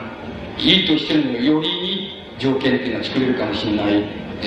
ー、けれどもあの最良の条件っていうのをアジア的な都市があるいはアジア的な地域があのあるいはアジア的な国家が取れるっていう可能性は僕はもうないっていうふうにあのでもアフリカ的国家ないしはアフリカ的あの段階の視点っていうのは多分そうじゃなくてあの理想的な人類の理想的なあのあの設計図っていうのを基づいてあの人工都市を作ってしまうっていうあの草原ないし森林に作ってしまうっていう可能性は僕はあると思う。で、だけど、やるかやらないかは別なことなります。つまり、やるかやらないかは、あの、その地域の、その権力及びその住民の、あの、意思、考え方によりますから、それはやるかやらないかは別だけど、やる可能性はあるっていうふうに思いますね。あの、でも、あの、利口じゃなければ、あの、アフリカ的段階のその、この権国家権力とか住民がそんなに人類の歴史をこう見通すっていうようなことがあのこう可能でないならばそれはほっときゃ必ずあのアジア的段階にこう移行するだろうだから草原は耕して田んぼにするだろうし田んぼは畑にしようとするだろうし森林は伐採して、うん、なんかその時に必要であの、ね、ずっと史的なものにしたりあるいはあのその、農耕地にしたりとかって、それはその都度の都合でもってそうするだろうっていうふうに思います。つまりアジア的段階に突入して、森林地帯ゼロ、草原地帯ゼロっていうところのアジア的地域のモデルですけれども、そういうところに、あの、ほっときはそういうところに持っていくだろうっていうふうに思いますけど、もし本当に、あの、考えてやるしたら、やっぱり理想的な人口都市っていうのを作れる可能性があるんだろうなっていうふうに思いますから、あの、アジア的な、あの、国家とか都市とか、あの、っていうもの、地域とかっていうものと、アフリカ的段階の地域っていうものとは、ちょっとあの、課題が違うような気がしていますけどね。はい、えー、それじゃあですね、ここらで与えられたテーマの20世紀を投資するポストコナントは何かという問題に入っていきたいと思うんですが、あの、私の考えではですね、今、あの、近代とですね、近代の後の、まあ、ポストモダンという言葉はなんか流行語なのであまり使いたくないんですけども、流行語の域を超えたもっと大きな意味で、現在っていうのは近代と次の時代の狭間っていうか、そういう時代だというふうに思うわけです。で私の考えでは近代っていうのはあの非常に昔から近代であって日本で言えば安土桃山時代からですね大航海時代の安土桃山時代から江戸時代を通しもちろん明治以降これずっと近代で現代に至るまで近代だっていう感じがするわけです。であのヨーロッパっていうか欧米で言えばやはりあの中世の終わりと言われる頃からですね、えー、ルネッサンスとか宗教改革とかいうようなことを通してずっといわゆる近世ですね。近世と近代そして現代も含めていわゆる近代的な時代だったというふうに思うんです。というのはあの近代というのは内容的に言いますと例えば合理主義的な思想であるとかですねあるいは自我の発達であるとかですねあるいはヒューマニティだとかですねもちろん科学技術とかあ近代国家であるとか、まあ、資本主義と社会主義っていうのが近代の産物だと思うんですけどこういったものが、まあ、全部というと大げさですけれども、やはり今、もう一度見直されなきゃならない、あるいは、終焉に向かいつつあるというような、あふうに思うわけです。で、そういった現代がですね、えー、今、あの、いわゆる次の時代、ポストモダンと言われる次の時代に向かいつつあると。あの、そういう意味で、あの、近代を超えるという思想がですね、やはり今かなり出てきているし、また出てきていなくちゃならないんじゃないか。で、かつて日本ではあの昭和17年にあの文学界という雑誌に発表された近代の彫刻というあのテーマは大変素晴らしいテーマなんですけど、中身は伊佐坂お粗末だったんですけれども、あの、知識人の座談会がありまして、で、近代の彫刻っていうのは非常に問題になった。これはまあ、日本の国家主義的な思想を再発見するというか、あの、そういう要素が強かったわけですけども、近代の彫刻というテーマはですね、私は正しかったというふうに思うわけですね。で、最近になってまたポストモダンというような言葉がこう出てきているというようなことから言いましてですね、あの、近代っていうものが、あの、次の時代に移りつつあると。で、かつて私は前に吉本さんに近代、あの、ポストモダンとは何かという質問をしましたところ、一言で未知だと未だ知られざる何者かであるということをおっしゃったんですけれども、そのあたりを吉本さんの方からもう少しあの伺いたいというふうに思います。うん、あの、あの、ポストモダンっていう、あの、考え方っていうのは、あの、西洋の現在のその思想の流れの中で、に決定して言うならば、あの、なんて言いますか、あの、二つ意味があるというふうに思えるんですね。その一つは要するに、あの、文明、つまり近代文明に対する一種の行き詰まり感っていうのが一つあるっていうふうに思うんです。それからもう一つ重要なことは、多分近代思想の一つの頂点であるその、おまあ、マルクスの、まあ、思想っていうのがあって、その、その思想を、あの、思想すると言いましょうか、理念化したマルクス主義なマルクス主義っていうのは、あの、モダンな、モダンの近代の思想の、あの、一つとして、あの、この、大きな流れを形成し、また、現実の流れを、現実の、あの、様々な場面で、その、それなりのその、制度的な方策を取ってきたっていう考えるとすれば、ポストモダンっていうのは、ある意味で、要するに、ポストモダンの、西欧のポストモダンの思想っていうのはある意味で要するにマルクス主義の最終形態だっていうふうに言えることが、面が一つあると思うんです。それからもう一つはやっぱり、あの、文、文明史的に考えれば、あの、文明史の意思の行き詰まりないしはの解体ですけれども、あの、行き詰まり解体っていうことの象徴として、あの、ポストモダンっていうことは、あの、西洋のポストモダンっていう場合にあの、その二つの意味が、僕はどうも含まれているっていうふうに思えるわけです。だから、あの、その一つの意味で言えば、一つの意味、つまり、あの、なんて言いますか、その、文明史的に言って、これは、あの、これ以上、あの、いけない、これ以上、つまり、同調するイメージでも、拡大するイメージでも、それから、あの、重さを加えていくイメージでも、あの、モダンっていう概念は成り立たない。で、これ、まあ、産業の直せが先ほど言われま言いましたように、あの製造業っていうのは、もうこれ以上、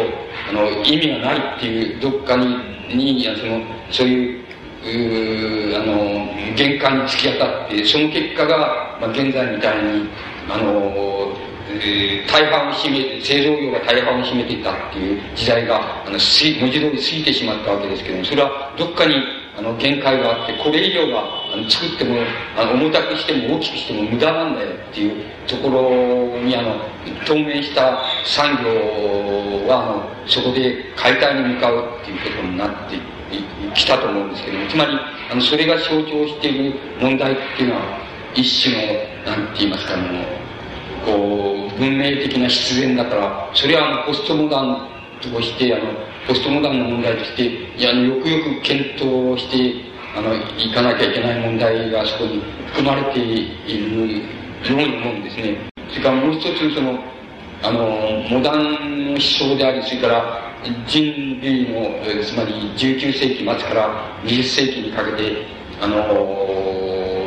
人類のその、なんか思想と、それから制度と知識っていうものの大きな部分を占めてきた、あの、こう、マルクス、マルクスの考え方を理念とする考え方っていうのが、あの、解体に比してる。なぜ解体に比してるかっていうのは簡単なことであって、あの、要するに、あの、無意識よりもうまくいかなかったんだっていうことのように思います。つまり、あの、無意識でやった、やった方が、つまり、無意識の資本主義の方が、あの、意識的に、あの、こう、良くするために計画化しようっていう考え方と、あの、競争してみて、ほぼ、大体、七、八十年やってみたら、そしたら、あの、無意識な、あの、制度の方が、あの、民衆、つまり大衆、一般大衆の解放っていうことでは、経済的にも、あの、文化的にも、あの、政治的にも自由度で、自由っていうことでも、あの、全部、解放、民衆の解放競争、あるいは解放戦争っていうのを、まあ、半世紀以上やってみたら、大体資本主義の方が大体勝っちゃったっていうのが、あの、現在の問題のように思うんです。つまり、勝っちゃったんだ。それで、あの、現在その、マルクス主義っていうような、マルクス主義あるいはなしその周辺に、あの、いた、あの、存在っていうのは、あの、僕らも含めてですけども、あの、一種、二度目の敗戦処理をしているわけで、あの、一度目は、まあ、国家主義の解体っていう、あの、敗戦処理の仕方を、あの、してきたわけですけども、二度目は世界史的解体処理であって、あの、知識の解体であり、理念の解体処理であり、これなんとか、しないと、この敗戦の事態から這い上がることはできないよっていう、あの、そういう場面に透明しているっていうのが、僕、そのポストモダンのの現状としては一番、その切実な気がするんですね。僕なんか一番そこで切実に受け止めてるように思いますけどね。はい。ちょっと質問、ちょっと待ってください。ちょっと待ってください。えー、マルクス主義がですね、はい、最終形態を迎えているっていうことは、例えば今のソ連のペレストロイカであるとか、はい、あるいは東欧のですね、はい、社会主義から、まあ、民主主義的なものに移行であるとか、まあ、中国はどうしてかアジア的なものが残ってるのか、ようなことになってるんですけども、ああいった現象を見ますとですね、マルクス主義が解体に起因しているっていう感じがするんですけれども、あの、資本主義はですね、高度資本主義と資本主義が勝ったとおっしゃいましたけれども、資本主義はこれからどうなるであろうかというような問題。今、無意識の資本主義、意識の社会主義っていうんでしょうか、そういうことをおっしゃって、このあたりもうちょっと説明してだきます。あのつまり資本主義っていう概念をね、あの、高度に、つまり高、高次に広げて考えれば、あの、ロシアの、社会国家主義っていうのも、それから資本主義の国家管理資本主義っていうのも、あの、これはモダンなし、ポストモダンに属するわけですけども、あの、両方とも高義な広い意味での資本主義に入ると思うんです。それで、あの、これ、これの持ってる問題は別に社会主義国とその資本主義国はその平和的に民主に解放闘争をやったらその社会主義国が負けちゃったんだっていう負けたんだっていうその問題と違う次元にあると思います。つまり、資本主義自体の問題っていうのは、あの、ここに残るわけです。で、この資本主義自体の問題っていうのは、例えば、あの、まあ、非常に非俗な例で言えば、その、えー、なんて言いますかね、ここに、その、足先米がないっていう、そういう意味合いの貧困っていうのは、資本主義は解決したと思う。それなりに解決したと思う。しかし、あのそれにも関わる、まあ、例えば、月収、その10万円の人と、それから月収40万円の人と、まあ、月収100万円の人と、あるいはもっと200万円の人とは、ここに存在するってして、これをもし、あの、これは不合理じゃないかっていうふうに考えるとすれば、あの、そのことは多分、あの、資本主義では、あの、解けないだろうな、つまり、解決しないだろうな、つまり、全体をレベルアップすることはできても、あの、個々のそういう、つまり内部的な階層的なその差異って言いましょうか、その違いっていうようなものに対して、資本主義が多分今のやり方だったらば、あの、それを解いていくっていう、あの、課題を解決することができないし、あの、解決しようという、その、なんて言いますか、モチーフを、資本主義自体が持ち得るかどうかっていうか、持ってるかどうかってそれも持ってないような気がするんです。だから、あの、資本主義の問題っていうのは、もうこれ自体が、あの、これから後に残っていくような気がするんですよ。つまりこれから後に残っていくっていう、あの、問題なような気がするんで、とりあえずしかし、過去数十年やってみた、やってみたけど、それでは、あやってみた何、何の競争をやったんだったら、要するに、あの、大衆を解放するっていう闘争をやってみた。そしたら、負けたっていうことが、まず、あの、間違いないことだろうな。それは現代の問題だろうな、っていうふうに、僕はそういうところで、あの、モダンないし、ポストモダンっていうのを受け止めていますけどね。大衆の解放っていうのはですね、はい、今まで社会主義の大きなテーマであったんですけれども、はい、それがむしろ資本主義の方がそれをある意味達成していく、はい、そういうことですか？はい、そうですね。はい。で、ただ、要するに笠原さん、その社会主義っていうのとね、社会主義国っていうのとは違うんですよ。それから、あの、社会国家主義っていうと、それから社会主義っていうのは違うんですよね。それから、あのつまりマルクスが、例えば、プロレタリア独裁っていうふうに言ったことがあるわけ。つまり、あの、プロレタリアって独裁っていうのは間違いだっていうふうに、いうふうにだんだん分かってきたんだ。社会主義権で分かってきたんだっていうふうに新聞が言いますけど、僕はそういうふうには思ってない、思ってないんで、あの、社会主義っていうことと、社会国家主義っていうことと、あるいは国家社会主義って、つまりファッシズムですけど、そのこととはまるで違うことなんだっていう。あの、いうことなんですね。つまり、あの、マルクスが言ってるのは簡単なことで、あの、もしプロレタリアートが、って言いますか、労働者階級っていうものが、あの、こう、権力を、えー、つまり国家の権力を握って、えー、それが、まあ、社会的な、このいろんな方策を、その、つまり、やり出した、改革をやり出したっていうことの中には、同時に、あの、国家っていうことの解体っていうことが、あの、同時にすぐに含まれていなければ、あの、こんなことは意味がないんだっていうことが、マルクスの考え方なんだけども、あの、つまりこれはあの、国家っていう枠がちっとも壊れる方策、あるいは国家を開いていく方策、つまり、えー、国家を開いていく方策っていうのはちっとも取らないで、あの、社会主義をやろうとする。つまり、社会主義的な統制って言いましょうかね。管理っていうのを、あの、生産の部分でやる、この、消費の部分でやろうっていうふうなこと自体は別段、その、あの、社会主義とは関わりもないことだっていう関わりのないことであるわけです。だから、あの、国家社会、社社会主義ないし社会国家主義っていうのを、現在の、あの、共生、日本主義、資本主義と大衆の解放闘争でも負けちゃったっていう、あの、いうこと自体と、それは社会主義が、あの、こう、ダメなんだっていうこととはまるで関係のないことだっていうふうに僕はそういうふうに理解してますけどね。あの、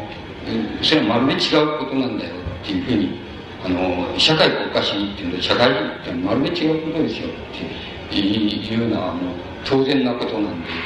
僕は全然それを、そうね、しますとね、はい、つまり、社会主義国っていうのは、はい、あるべき社会主義国じゃなくて、はい、社会国家主義国になってしまっていると。そうですね。そういうことですか？はい。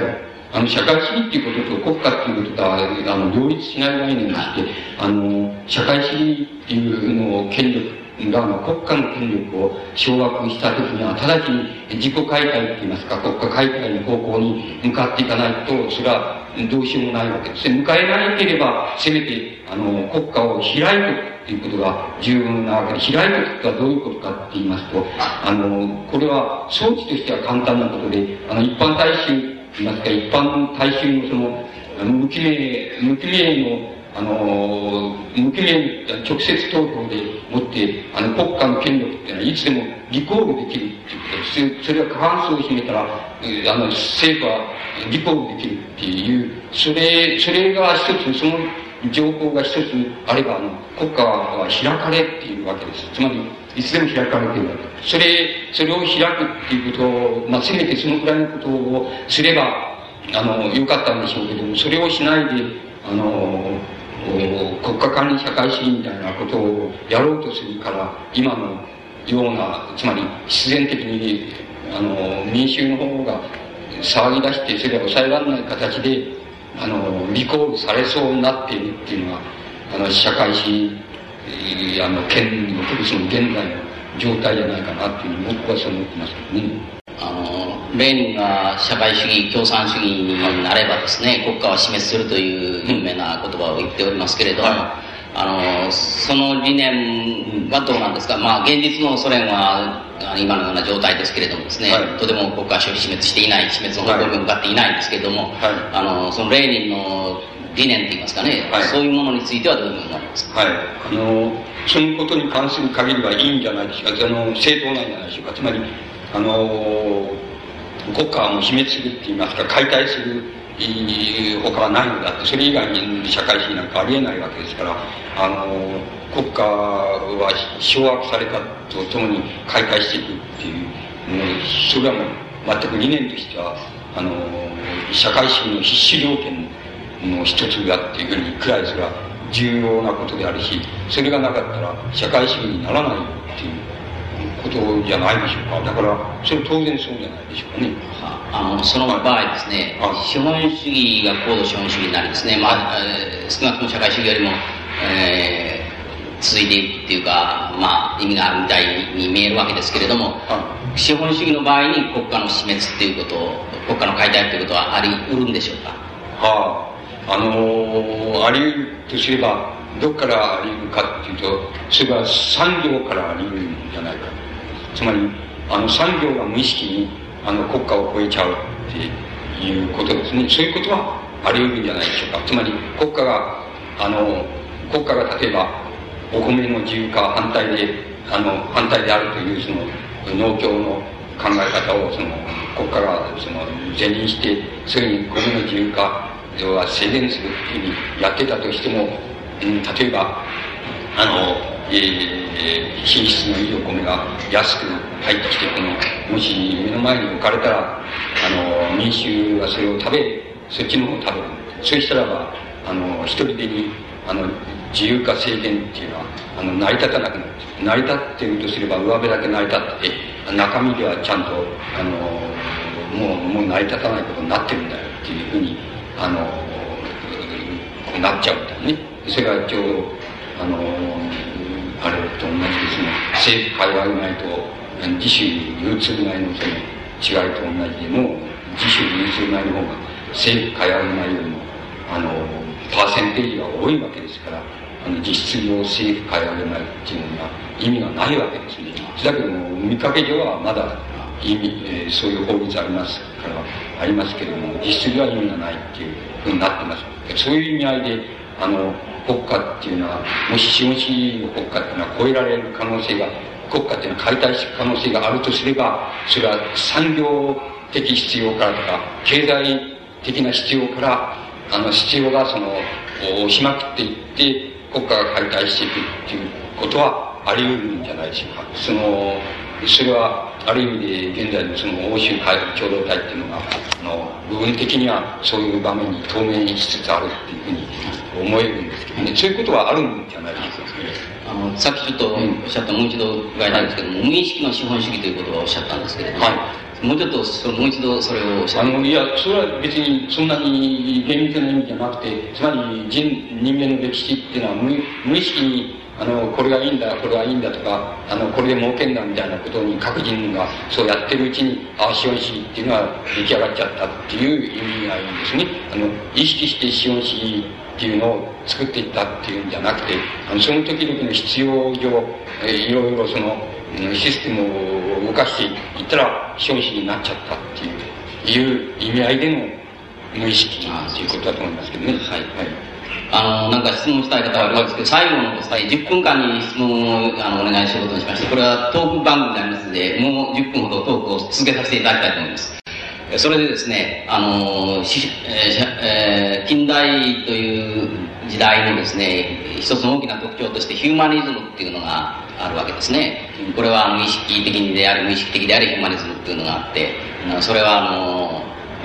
まあ、人権思想なんていうのはますます広がっていっているという、これも、まあ、ヒューマニズムの一つの表れだろうと思う。ヒューマニズムというのは非常にいいと誰も反対しないというような面がありながらですね、吉本さんは、あの、ヒューマニズムっていうのはこれでいいのかというようなことをですね、先ほど言われた人間の視線いわゆる生きている人間の視点だけじゃなくてですね、あの世界視線というかそれをはるかに超えた視線を持つ必要があるというようなことからですねあのヒューマニズムっていう問題をですね、えー、考え直さなきゃいけないというような、あのふうにおっしゃってるように思うんですけどそのあたり私も大変伺いたいところなんで新しいヒューマニズムと言えるかどうかヒューマニズムという言葉すらもはや問題なのかつまりヒューマニズムこれからのヒューマニズムっていうかいわゆるポストモダンのヒューマニズムっていうのはどうなるかっていう問題です。うん。うん。あの笠原さんが今言われたことっていうのは非常に重要な問題だと思うように思うんです。で、あの、ヒューマニズムっていう問題がね、もし、現在問題にななる、なってるとすれば、あの、二つ意味があると思うんですよね。それは、あの、つまり、あの、資本主義が交流していくと同時に、つまり、勃興していくと同時に、あの、つまり、出てきた、つまり、この、まあ、あの、ウェーバーに言わせれば、それはプロテスタント的、つまり、えー、あの、信教的な、その、人義なわけですけども、あの、資本主義が交流してきたと同時に、あの、資本主義の自由な個人の、うん、なんて言いますか、あの、競争って言いましょうか、その、お自由な考え方による競争っていうのが、あのまあ、根幹になって、それで資本主義が交流していく。そうそうだったら、自由、個人の自由な意思とそのやり方っていうのは尊重されなければならないというような意味で、あの、一つは、あの、ヒューマニズムと言いましょうか、あの、人、人本主義と言いましょうか、人民主義っていうようなものが、あの、えー、こう、考え、作られていって考えられていったっていうことが一つあると思う。それ、それから、あの、それはまた同時に、なんて言いますか、いや、あの、資本主義が自由な個人の、個人の自由なその意思でのその活動とか、そういうのをその、認めるんだ。で、それで、そこで、あの、必然的に競争が起こるっていうこともあり、あり得るし、それはまた認めるんだっていう考え方に対して、いや、そうじゃない。それじゃ、そそれから外れてしまった、その、あの、なんて言いますか、あの、階級にとっては、その、あの、個人の自由な競争なんていうふうに言うところの差異じゃないじゃないか？っていう考え方が一方にあって、これはなんて呼ぶにしろ、その、あの、同じようにヒューマニズムと呼ぶに、呼ぶとすれば、その、階級的なヒューマニズムっていうことになるわけですけども、つまり、この二つの形で、あるいは二つの、あの、分裂の形で、あの、ヒューマニズムっていうような問題の問題っていうのは、あの、提起されてきたと思うんですよね。で、僕、あの、終わりだなと思えるのは、この、要するに終わりじゃないのかなと思うのは、この二つに分裂した形での、あの、ヒューマニズムっていう考え方っていうのは、あの、多分、終わりなんじゃないかなっていう思います。つまり、そうじゃない、もし、あの、もし、ヒューマニズム、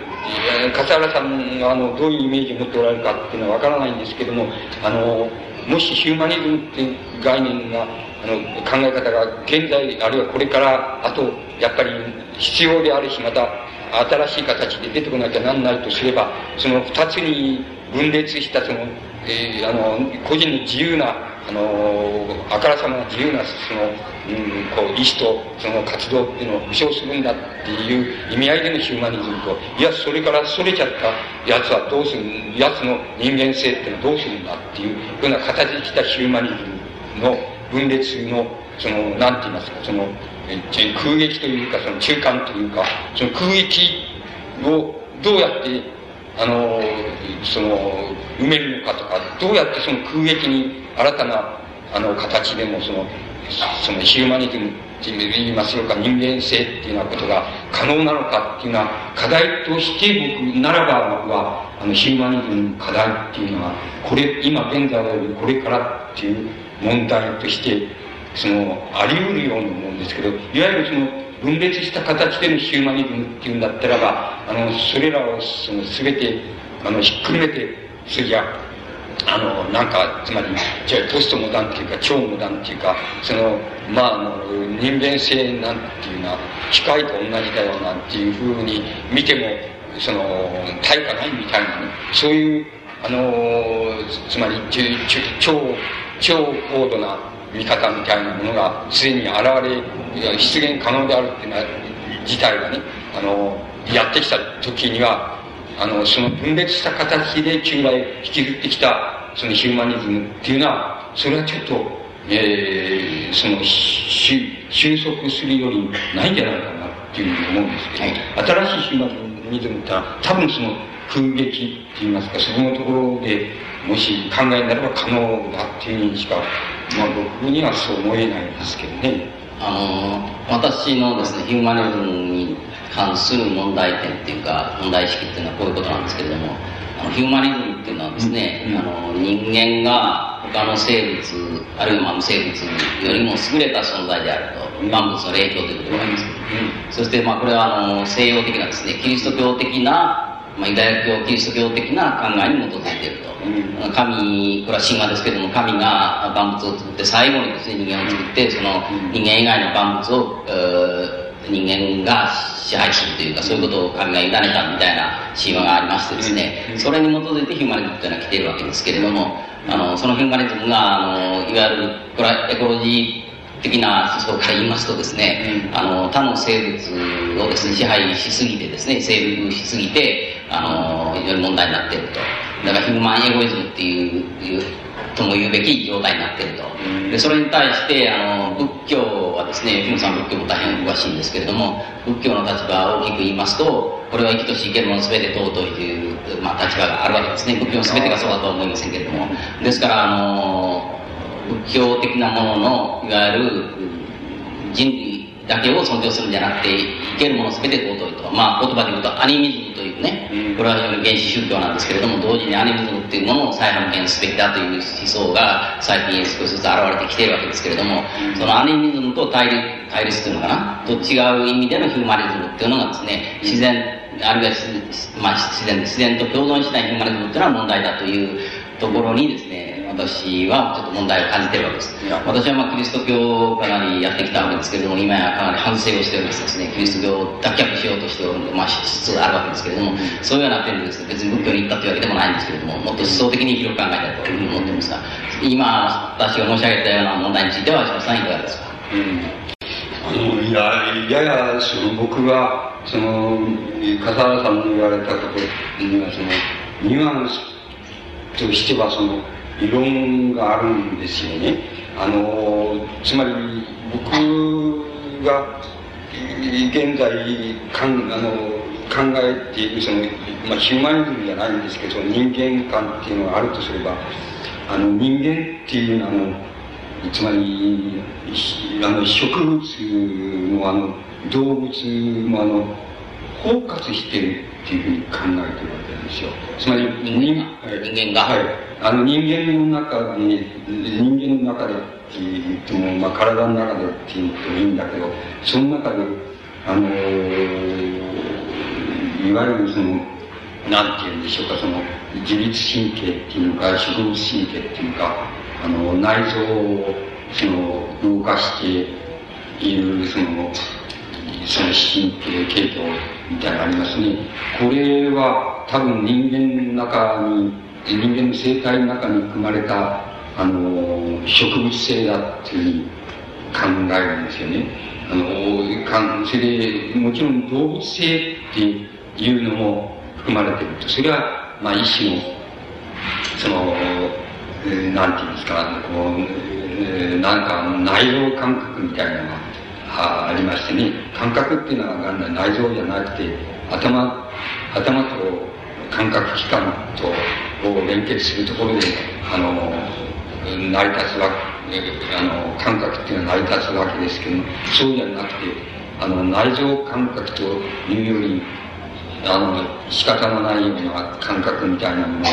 考えに入れると、あの、なんか動物っていうのも人間はもちろんちゃんと自分の中に包括していていると。そういう植物も包括していると。そその上に何ならそのその人間っていうにあるいは人間性でもいいんですけどもそういうものも含んでいるそれだからあのそれだからこれがあのもし笠原さんの言われる意味であの植物的自然、あるいは動物的自然っていうもの、あるいは生物的自然っていうものと人間っていうのは、だって結局同じだよって、あの、平等だよっていうふうに考えるとすれば、ね、あの、その根拠は何かって言ったら、僕は要するに人間もやっぱり植物性を自分の体、体にちゃんと含んでいるから、そこのところで見れば、あの、決して別のものじゃないよっていう意味合いで同じだよっていう、あの、そういう観点であの、ヒューマニズムといいましょうか、人間性っていう概念をあの広げたいなと考えている。そうすると、それはあの、ある意味植物の世界とも動物の世界ともなんか同じ場所に立てるし、あの、もっと大きく言っちゃえばその、あの、なんていうのね、し、し、こう、自然の中にその、代謝循環って言いましょうかね、生物の代謝循環の中のどこに人間が位置づけられていて、それから、クジラはどこに位置づけられて、イルカはどこに位置づけられているか、あのということがかなりはっきり、あの、見えるようになるんじゃないのかな。その見えたところで、もし人間が、あの、クジラ、クジラを食うことが、あの、ある地域にとってそのクジラを食うことは、あの、どうしても避けがたいことなんだと言えば、言う地域があると。で、片っぽの地域では、いや、クジラっていうのはもう、ちょっと見ていると、その生態を見てると、とてもこのこれをその、えー、殺しちゃって、それに食っちゃって、この、この死をその絶滅させるっていうことは、とても耐え難いことだっていうふうに、それが見えるあの地域が、まあ、地球上にあるとするわけですね。そうすると、あの、それは和解しがたいことなのかっていうことになる、なる、なってるのが現在のことのような気がするんです。で、その場合に僕はもうクジラを食うのは、もうけしからんことだっていうとか、イルカを食うのはけしからんだっていうことにいう言い方をある地域の人たちがするっていうことをして、それをその地域以外のところに押し付けるっていうことに僕は賛成でないわけです。つまり、それはなぜかって言いますと、その、あの、自然な、つまり人間も自然の一部分だっていう意味合いでの、あの、自然の代謝の中で、代謝地球の中で、あの、なんて言いますか、あの、人間もそうですけれども、あの、ある種、つまり、種っていうのは、あの、それよりも種っていうのは、永続性っていうものは、あの、かって、あの、歴史的に見る限りは、どの、どの種であろうと、その、保存されるっていうことは、永続性を保存される、保証されることはないのだって、あの、それは必ずしも環境によって絶滅するっていうんじゃなくて、種自体の、まあ、遺伝子的運命の中、中で、その、永続的な遺伝子的なあれを持ってる、その種っていうのは存在し得ないんだ。それがなく、また存在し得ないっていうことが、あの、種の進化っていうことを促してきたっていうことの原動力なっていう、あの、観点に立てば、あの、ある地域の人たちがクジラを食っちゃうっていうことは、あの、この、なんて言いますか、これをけしからんっていうのは僕は成り立たんそれは食っちゃえば、食っちゃうところで食っちゃうです。それで、あの、食っちゃうっていうのはおかしいじゃないかっていうところは食わないわけで、でして、あの、つまり、そういう矛盾っていうのを、あの、人間っていうのを絶えず、あの、はらんでいると思うんですね。それをやっぱり、あの、普遍化するっていうことは、僕は間違いのような気がするんですよ。だから、あの、それはあの、つまり、同、同情心、仏教でいう同情心なら、自身の平等性っていう考え方とは、あの、それでもいい、それの考え方も結構いいいいと思うんですけど、あの、それで、あの、だけやっちゃうと、どうしても一貫ダメなんじゃないか。ただ、要するに人間っていうことの中には、植物もあの動物も、あの生態的にあの、体の中に含まれているから、あの、そこでなら、こう、対話が、植物との対話が成り立つよ。動物とも成り立つよ。で動物に対する、あの、こう、ね心拍心も成り立つ。それだから、あの、あるところであの、これはやっぱり食べる必要がないならば食べないで我慢するよっていうこともできるわけで、他のことで対応できるならそれはやめましょうっていうこともできるっていうような、こう、可能性があるように僕は思うんですけどね、あの、そこのところで考えたいんですよ、あの、ええ。あの、大変新しいお考えだと思います。大変時間が短くなってまいりましたけれども、先ほどお休みしましたので、えー、質問のある方は手を挙げて、そして大きな声で簡潔にお願いします。はい、どうぞ。さっき挙げて、はい。えー、先ほどの人工都市論ののポイントは、動画性に基地鉄を狂わすと、いうことが、まあ、吉本さん。のお話のポイントだと思います。統合性っていうのは非常に広い概念で言われておりまして、まあ、国家から釈放されてるイメージは、あの先ほどの東ドイツの市民のイメージで、あの幻想的に対応されてるイメージが出てると思いますが、人口都市の住民主体ですね、リコールと選出をして、まあ、代表者を選ぶなり、えー、リコールさせるというイメージと、まあ、職業をという枠を超えると。職業がなくなっちゃうというイメージと、それから犯罪者に対してどうするのかと。この3つのイメージを言っていただかないと、ちょっと理想の都市っていうイメージは出てこないんじゃないかと思います。はい。あの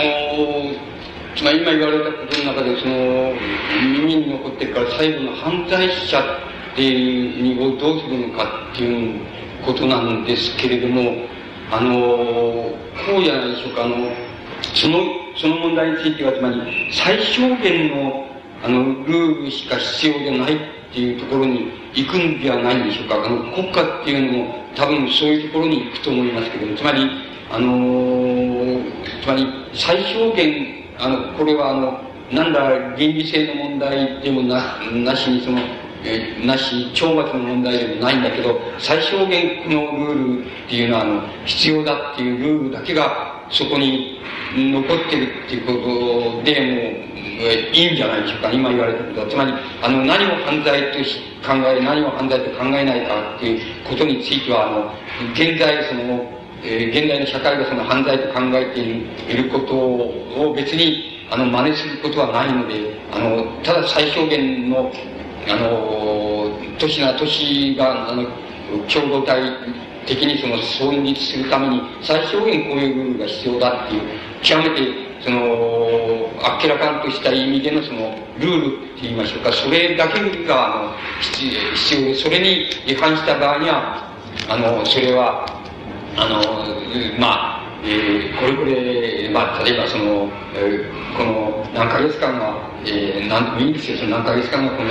年から、あの、別のところにちょっと行ってもらいたいとか、まあ何でもいいんですけど、そういう最小限のルールっていうことが問題になってくるんじゃないでしょうか。それから、そのリコールっていう問題ですけれども、これは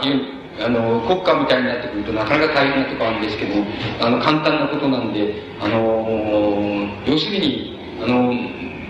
この、その時の、つまり、最小限の管理者って言いましょうか、都市管理者っていうのが、あの、あり得るとすれば、それは、あの、当番制で、あの、当番制で、回り持ちで、その、あり得ると。それ、あの、やると。して、それは別に、あんまり、指して意味がなくて、あの、もちろん、別段、格別の権力を持ち、持ちっていうもも持つわけではなくて、ただ、当番としてそれは、やらない、回り持ちでやらざるを得ない、やらなきゃいけないんだ。と、大体当番っていうのは何かって言ったら、あの、いやいや、やるもんなんですよ。それで、いやいや、だけど、当番だから、やるさって、あの、隣の人がやったんだから、俺もやるさっていう、あの、ゴミ当番と同じで、あの、そういうもんだと思うんで、そういうもんで、その、なんか管理者っていうのが、回り道で成り立つっていうふうなことで十分なわけなんです。で、だと僕は思います。現代の国家でも地方自治体でも、大体、あの、権力、つまり、を、あの、自治体とか国家で権力って言いましょうか、権限を持っている人たちは、やっぱり、あの、そういう評判のつもりでやってる人はいないので、大体、あの、これやると儲かるとか、これやると、あの、えー、この、なんかいい、ことがあると思ってやってるわけなんですよ。だけれども、あの、そうじゃなくて、それは最小限、管理者として、当番でやるっていうことで、あんまり、本当はやりたくねえんだけど、当番だからまあ、やる仕方なしにやるんだっていうぐらいで、やるとあんまり権力には、あの、もう作ろうともしないし、やろうとなろうともしないだろうっていう、僕には思われますから、そこのところで成り立てば、いいんじゃないでしょうか。あの、それは、あの、もう、リコールさえも、まあ、まあ、必要でないくらいな風に、あの、当番回り持ちっていうことで、これは嫌なことなんだ、めんどくさくて嫌なことだっていうこととして管理機能があれば、まあ、それはもう、それで十分ではないかっていうふうに、まあ、僕にはそう思われます。けどね、本当は国家もそういうふうになった方がいいんだと思うんです。あの、うん、あんまり、だけど、政治党派っていうのは、あのー、みんなあの、なると、いい、いいことがあると思ってやってるわけです。それはやってるわけでしょうし、それから、その、なんか、その、そういうことが、その、いいことじゃないっていうふうになくなっちゃって、で、なくなっちゃったら、だから今の政治家とか政治あの、労働運動家とか、そういう人たちは大体いなくなっちゃうんじゃないでしょうか。やるのは当番と同じで、ただ面倒なだけだけど、まあ、しょうがないから当番だからやるんだっていうようになったら、今の政治家っていうのはみんないなくなっちゃうと思うんで、最低いいことがあると思ってやってるわけですから、あの